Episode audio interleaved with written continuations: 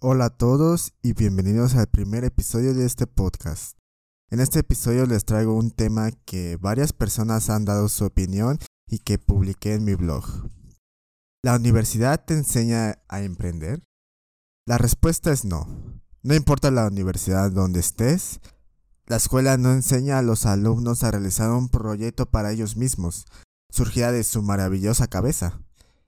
Y sí, Dentro de las instituciones existen distintas convocatorias que impulsan a la innovación y al emprendimiento, ya sean lanzadas por el sector público o privado.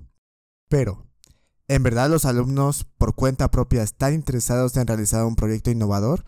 ¿O solo porque un maestro de dicha materia les dijo que se metieran para unos puntos extras?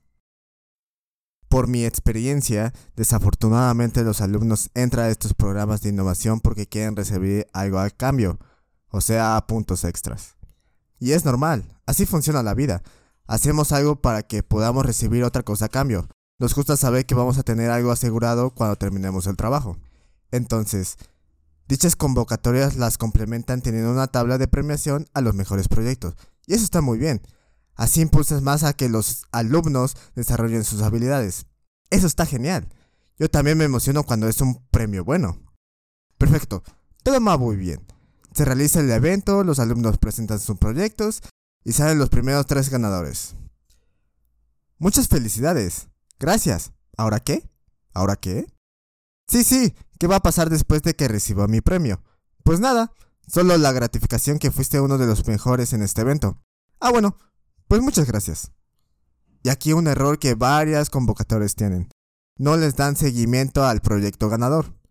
No existe continuidad a esa maravillosa innovación ganadora. Solo terminará escrita en un artículo realizado por la institución donde se presentó y quedará en el olvido. Ojo, no estoy diciendo que todas las convocatorias. ¿Por qué pasa esto?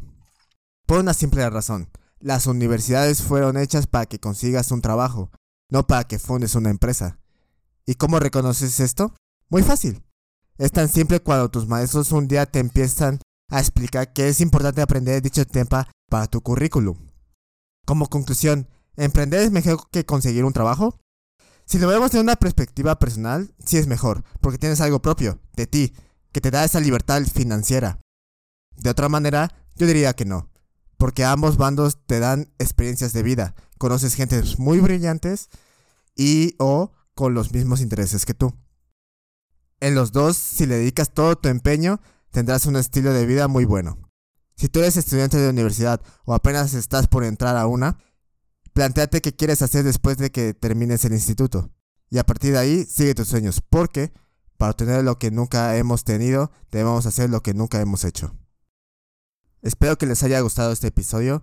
Puedes apoyarnos siguiendo al podcast en Spotify y en YouTube. Muchas gracias por escucharnos y nos vemos en el siguiente episodio.